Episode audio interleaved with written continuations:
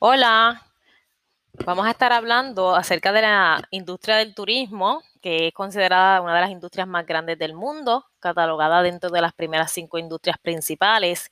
Y en estos tiempos lo estamos viendo así, ya que por la situación de seguridad que estamos viviendo a nivel mundial, que estamos encerrados en nuestras casas, la realidad es que muchos países se han dado cuenta que a pesar de que tienen otros recursos, el turismo es una parte súper importante de su economía.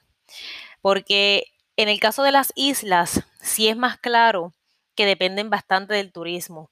Incluso ciertas islas del mundo ya abrieron porque no podían eh, aguantar más su economía la situación de que estuvieran sin dar servicio.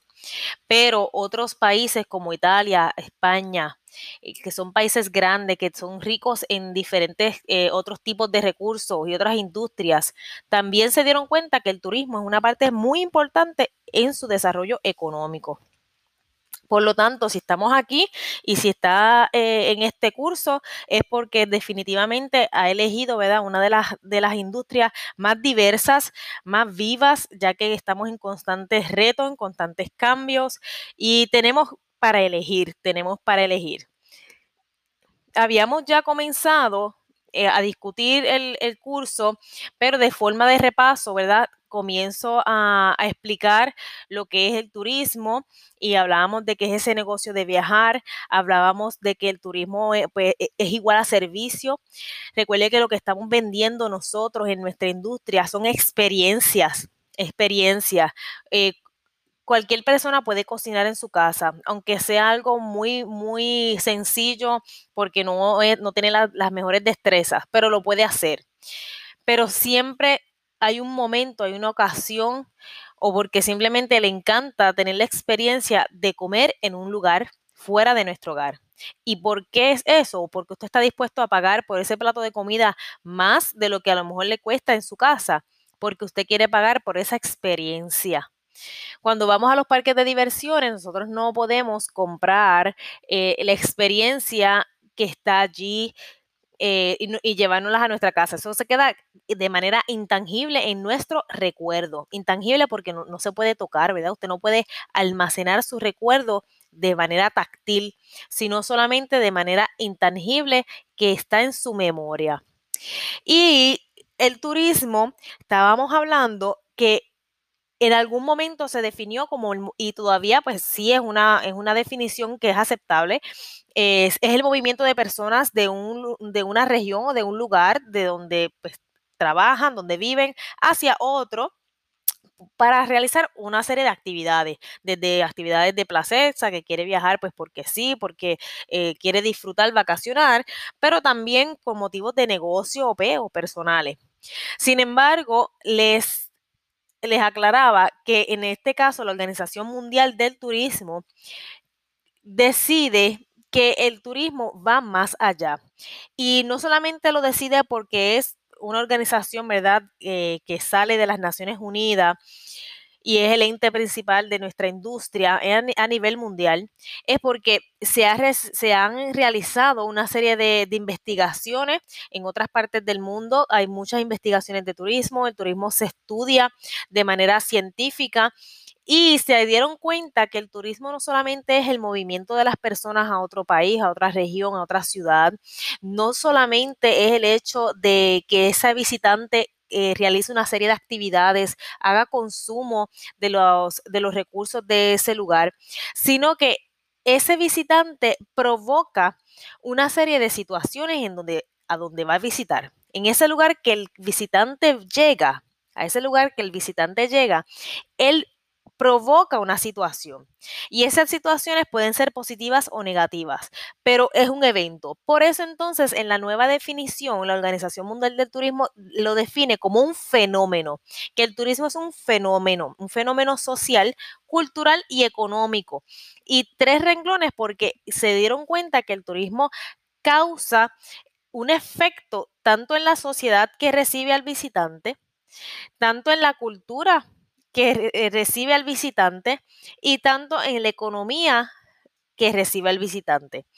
El turismo provoca un efecto en esas tres áreas, en ese destino que recibe el visitante o que recibe al turista.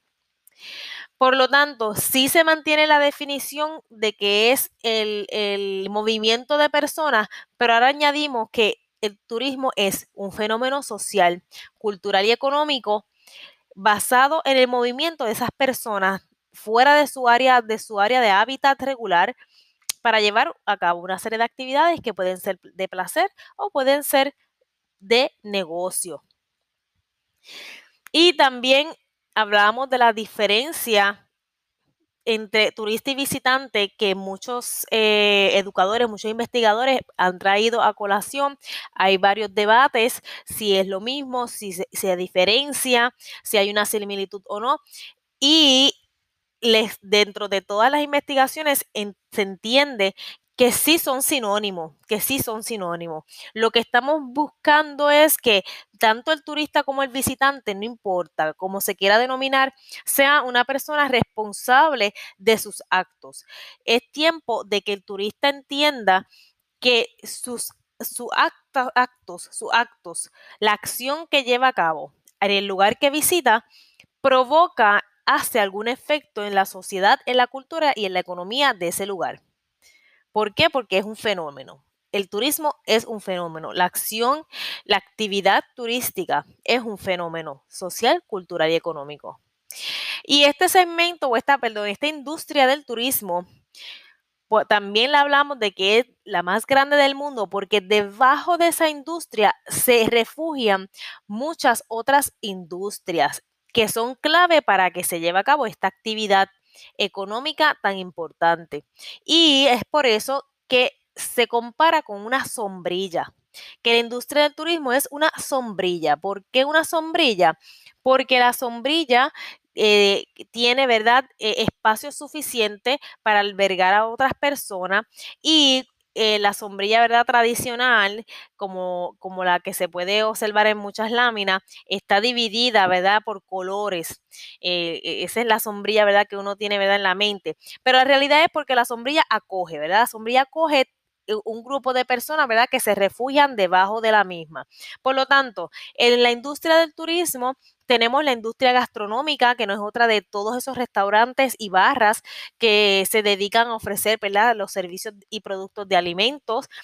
En ese caso, no solamente al turista, sabemos que en el caso de los alimentos, pues también el local se beneficia de los restaurantes, pero definitivamente es un segmento, es una industria completamente que se podría hablar de ella aparte, muchísimas cosas, pero se acoge debajo del turismo, debajo del turismo, ¿por qué? Porque sin el alimento el turista, ¿verdad? No puede sobrevivir, tan simple como es eso, porque la comida es parte esencial y básica de la necesidad del ser humano. Los destinos, los destinos son pues todas esas ciudades, esos pueblos, ese lugar que tiene toda esta serie de actividades. Tiene que tener gastronomía, debe tener eh, alojamiento, atractivos, donde el turista puede visitar. Pues los destinos obviamente caen dentro de la industria turística. Mirando un poquito en la gastronomía, también allí se refiere al factor de la comida típica la comida tradicional del destino. Esa, esa, esencia de lo que distingue a cada país gastronómicamente llama la atención, es parte de la, de la, de la forma en que nos mercadeamos al mundo y definitivamente cumple un rol muy importante en la industria de alimentos y bebidas. Número tres, tenemos los alojamientos que es, es una palabra general para hablar de todos los hoteles, Airbnbs, paradores, hostales y otro tipo de, de hospedería que pudiéramos encontrar en el mundo, las cuales se han diversificado bastante. Y cuando hablo de diversificar es que hay muchos tipos de alojamiento.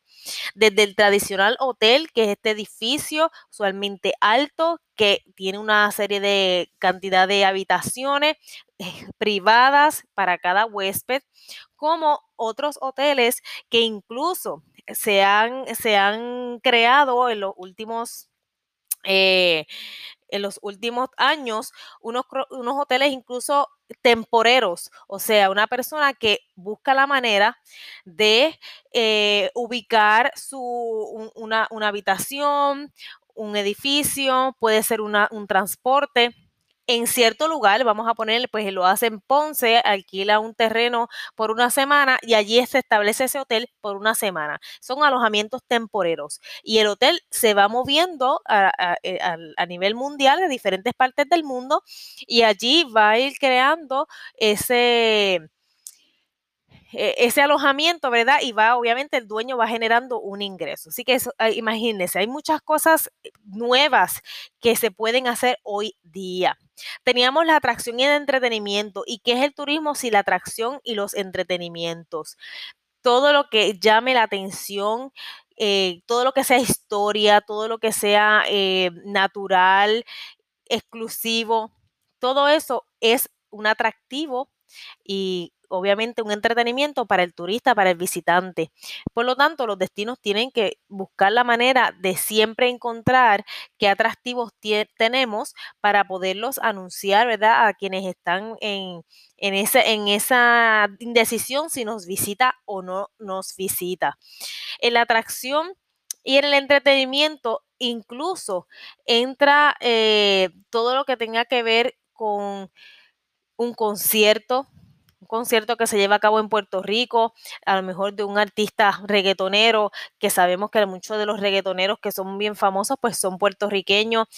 Y, eso, es verdad, como usted, nosotros vivimos aquí en Puerto Rico, pues lo vemos bien normal y, y ni vamos al concierto, pero personas fanáticas que están en otros países, pensar y decir, yo voy a ir al concierto de fulano de tal en su isla, en donde esa persona eh, vive o vivió, eso para esa persona es es interesante, ¿verdad? Usted si, si, si es fanático de otro tipo de música, piense en ese artista favorito de usted. Si usted se emocionaría ver un concierto de esa persona en donde nació, en su país natal.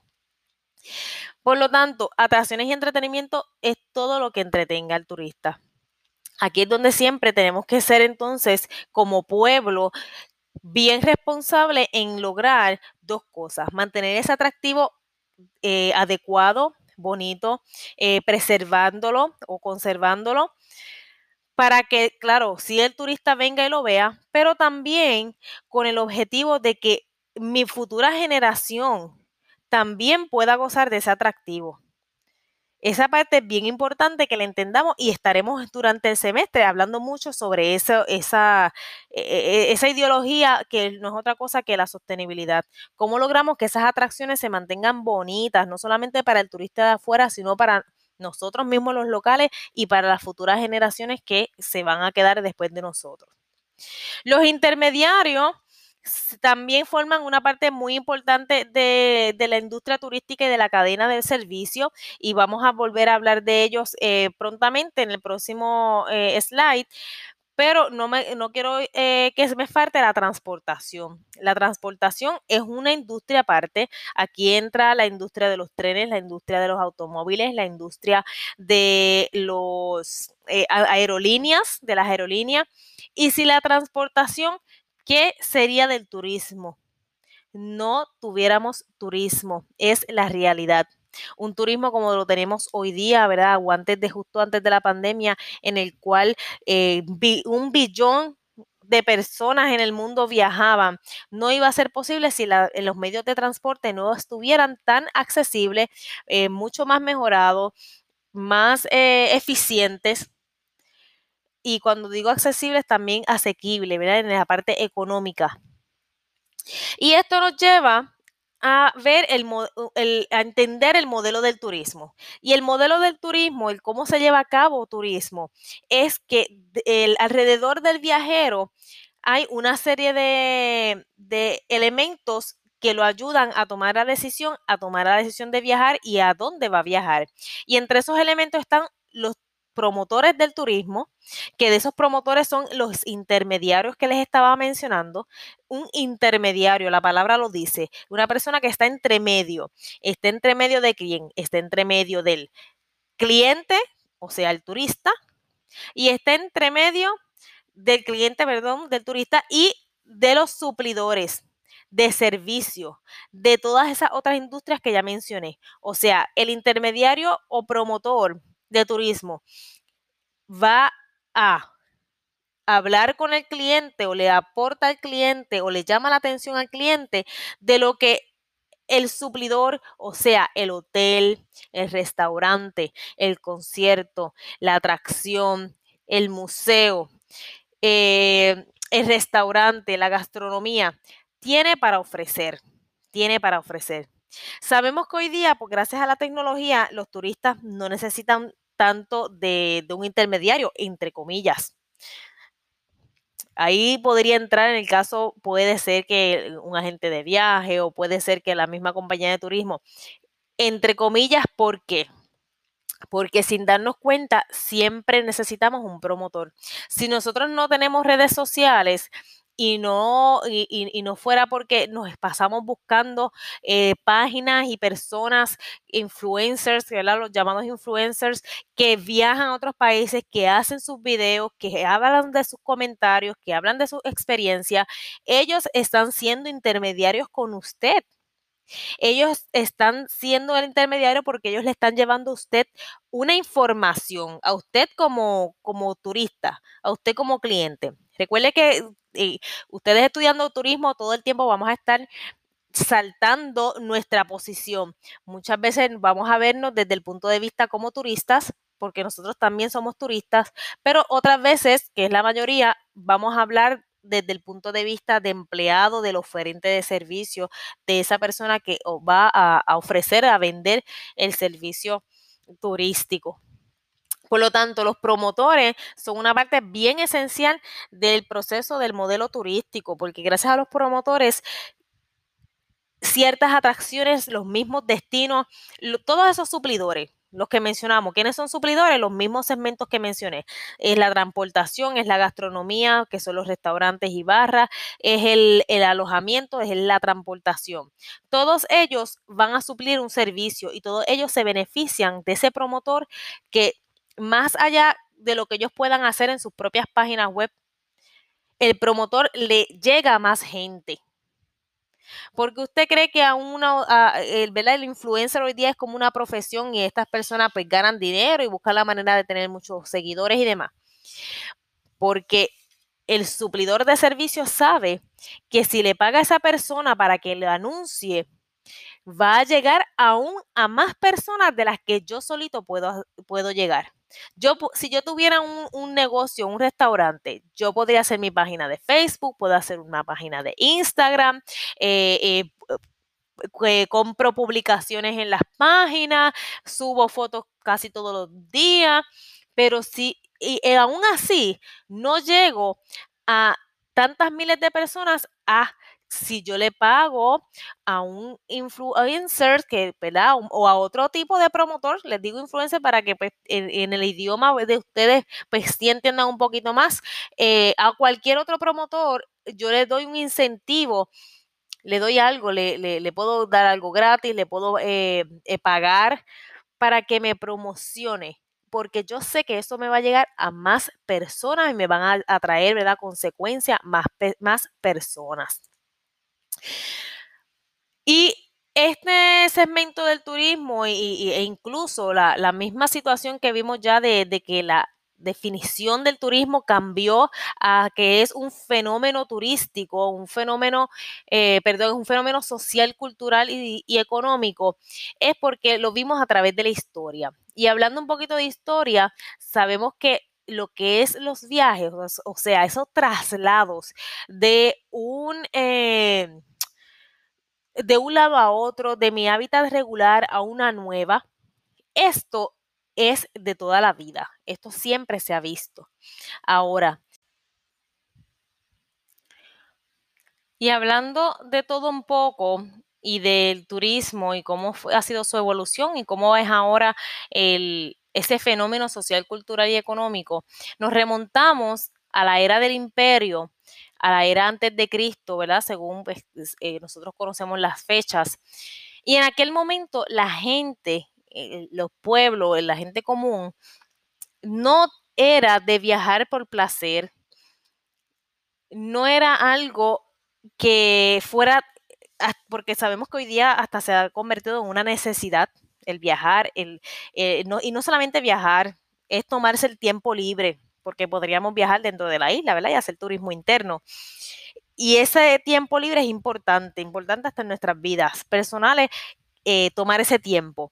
Por lo tanto, en aquella época, no, en aquella época habían otras preocupaciones y otras eh, situaciones que vivían las personas que no tenían tiempo para pensar en, vacacionar o, tomarse unos días. En especial las personas, obviamente, clase media y baja. La gente de clase alta y las personas que tenían negocios eran los más que podían ser que viajaran, ¿verdad? Lo que es ese traslado de, fuera de mi hábitat natural. ¿Por qué? Porque ese caso, esas personas pues sí tenían, en el caso de los negocios, pues tenían que hacerlo para poder, ¿verdad? Hacer ese comercio e intercambiar y, y, pues correr, ¿verdad? Su, su, su negocio. En el caso de las personas adineradas, pues ya sea porque pertenecían al gobierno y pues eh, son épocas de, dominio y épocas de, de invasión y, toda esta cosa y de hacer negocios con otros países, por lo tanto, los viajes pues eran parte de, ese renglón. Y eh, podía ser también en, por eh, la situación de la religión la religión también nos podía provocar que tuviéramos que trasladarnos por periodos de tiempo específicos a ciertos lugares. Pero no era, no era porque, ay, porque sí, porque la, quiero viajar, no como hoy día, ¿verdad? Que el viajar es, una actividad necesaria y, bien común en, todas las personas, no importa su clase. Irse de paseo es algo que, que y especialmente nosotros los puertorriqueños, nos encanta. Pues así se veía. Eh, siempre doy el ejemplo, si nos ponemos a, pensar, por ejemplo, en la Biblia, cuando Jesús nació, ¿verdad? Que está esta, eh, se relata cuando María y José fueron con él, ya él de adolescente, tenía 12 años, y fueron a me parece que fue a Nazaret, ahora no, no, no, recuerdo bien, o a Jerusalén, porque iban a una festividad, era la festividad de la Pascua, iban a, pasar unos días por allí y, era temporero porque ya iban a, virar para atrás. Y ahí en eso es que se dan cuenta que Jesús se pierde y se quedó atrás y toda esta cosa.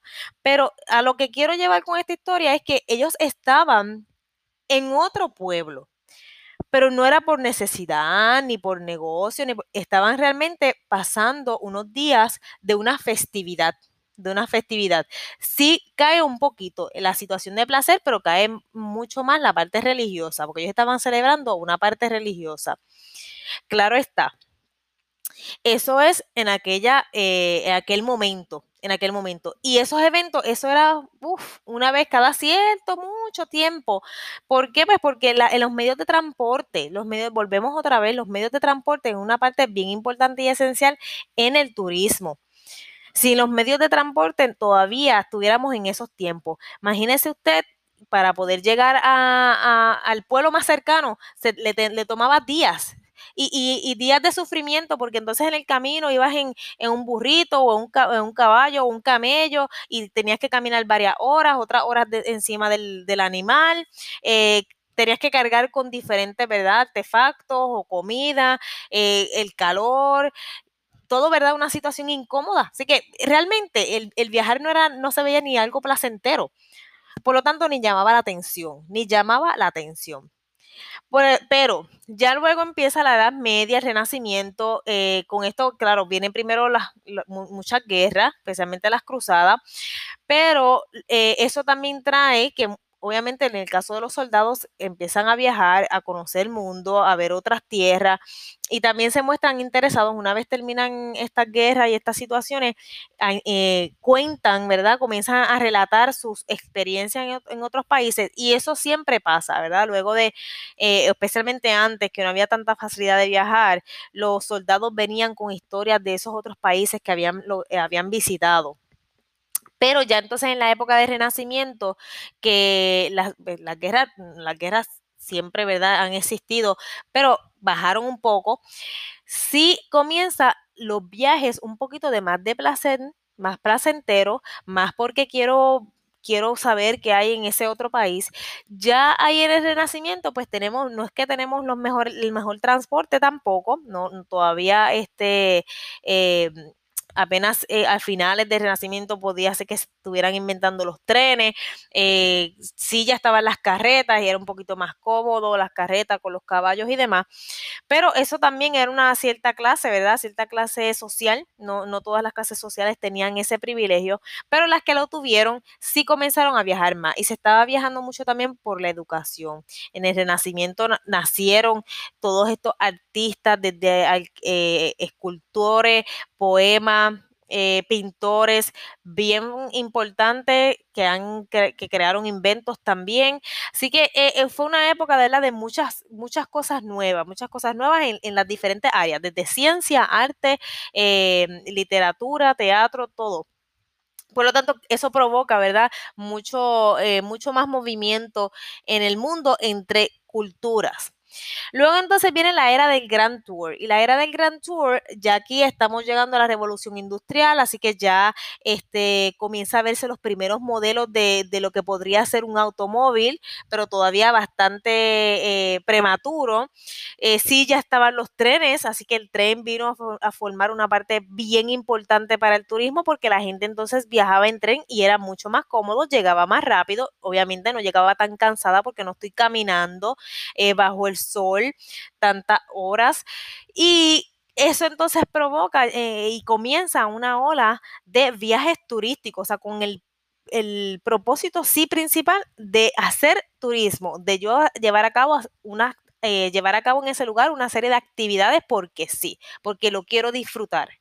¿Ves? Y aquí entonces sí empezamos a ver ya para esa era del Grand Tour un turismo pues más de placer, más de, de que lo quiero realizar.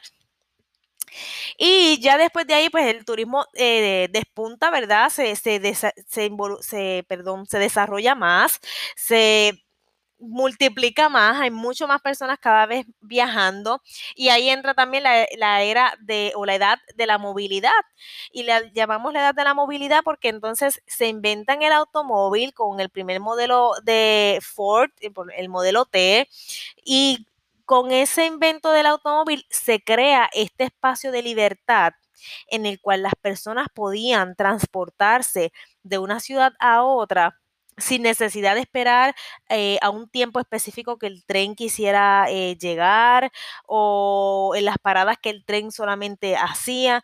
No, yo simplemente tomaba mi vehículo y podía, ¿verdad?, salir al lugar que quisiera. Así que crea ese sentido de libertad y eventualmente, ¿verdad? sabemos que el, el vehículo se va mejorando, los trenes también siguen mejorando y se comienza los primeros modelos de aviones y el avión pues vino a revolucionar una vez más la industria turística porque ya teníamos el tren, ah, no lo mencioné, pero ya teníamos los barcos, ya para la era del Grand Tour y luego movernos a la moderna, ya ahí teníamos esa transición de los barcos, todavía no tanto como un crucero, todavía esos barcos con el propósito principal de transporte, pero ya podíamos cruzar los mares, porque en el caso del tren teníamos que quedarnos igual locales. A lo mejor podías visitar otros países, pero en tierra.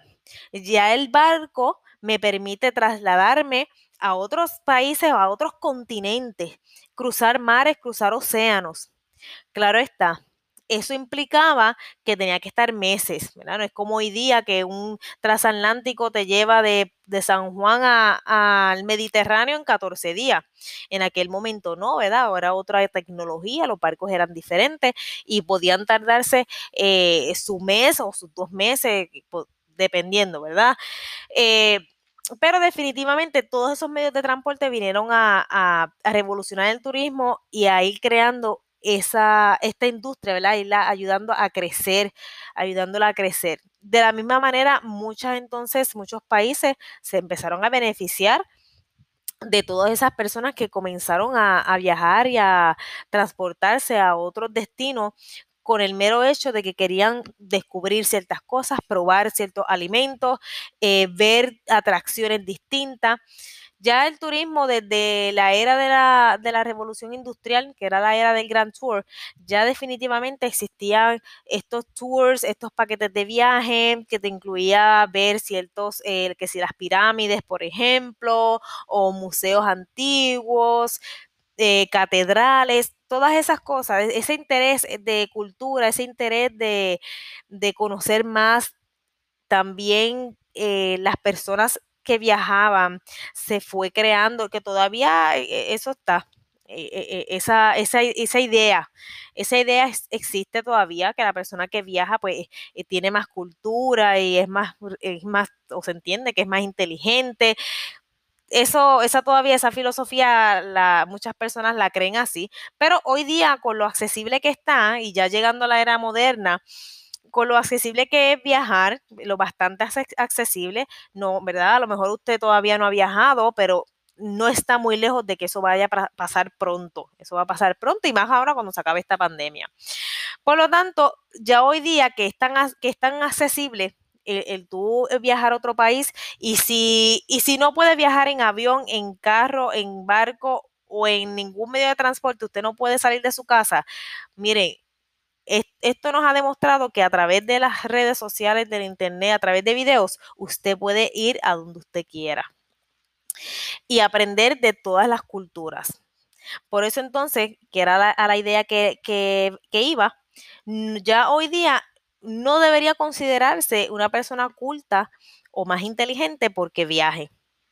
Sí hay una idea que definitivamente eh, si la persona realmente aprovecha su viaje, realmente hace un viaje que, que tiene el gran propósito de, de, enriquecer su conocimiento, claro que va a venir con mayor cultura en su vida y con mayor este, eh, inteligencia, claro que sí, pero no lo define. No, no, eso es a lo que me refiero y no podemos generalizar de que todos van a hacer el mismo aprovechamiento. Y hablando de esa era moderna, pues ¿por qué también eh, se impulsa el turismo más allá de la transportación? Porque las personas comenzaron a tener vacaciones pagas. En el turismo tú necesitas tres cosas, necesitas salud, necesitas tiempo y necesitas dinero. Y las vacaciones pagadas vinieron a, colaborar con esta industria ya que teníamos entonces un grupo de personas que iban a tener tiempo libre, que, es, ¿verdad? Dependiendo de la situación, pues estaban sanos, tenían salud, más tenían el tiempo para hacer esa vacación, para hacer esas actividades. Así que era el, la combinación perfecta para que entonces se tornara todo esto en un turismo en masa. Y del turismo en masa, lo vamos a hablar más adelante, porque el turismo en masa que es una gran cantidad de personas eh, conglomeradas en un mismo lugar, se comenzó a pensar que era algo súper positivo, que bueno que viene tanta gente a este lugar a consumirnos, a quedarse en los hoteles, pero nos dimos cuenta con los años de estudio que el turismo en masa hace más daño que bien hace más daño que bien.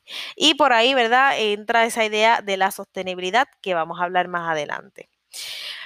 Pero eh, continuando con esta introducción a lo que es esta industria, pues no se me, no quiero que se me escape de que eh, las personas, ¿verdad? Se, según los estudios que se han realizado, pues los viajes más comunes, los más comunes, eh, en otras palabras, las principales razones para viajar son tres, placer, negocios y visitar familiares y amigos.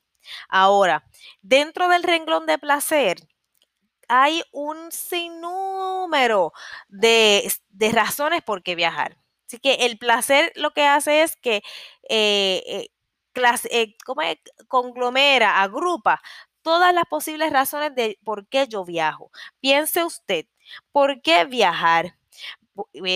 Como me contestaron mucho cuando yo les pregunté por qué estudiar turismo, porque quiero aprender de las culturas, porque quiero aprender o practicar un idioma, porque quiero conocer tal artista, porque quiero aprender a hacer eh, eh, pasta con los italianos ahí, from scratch, ahí desde, desde lo más básico, porque quiero eh, aprender cómo se hacen los vinos.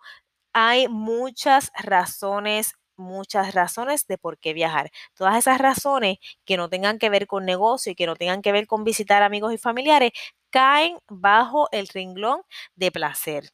cae bajo el renglón de placer.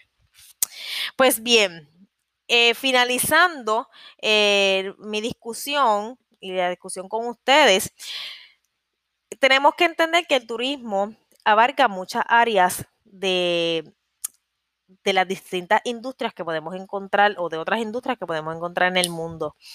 Y si lo vemos desde el punto eh, de vista académico, o sea, de estudio, se va a dar cuenta que el turismo, dependiendo de la universidad, en donde esté se ubica, la región y el propósito de estudio del turismo, se va a ubicar en diferentes áreas. Se puede ubicar en, ciencias sociales, porque el turismo trata mucho con las personas eh, y trata mucho con las culturas. Se puede ver en lo que son las artes y humanidades, pero se puede ver también, como lo ven ustedes en nuestra universidad, bajo negocios porque como empezamos el, el, capítulo, ¿verdad? O el tema, que el turismo es el negocio de viajar.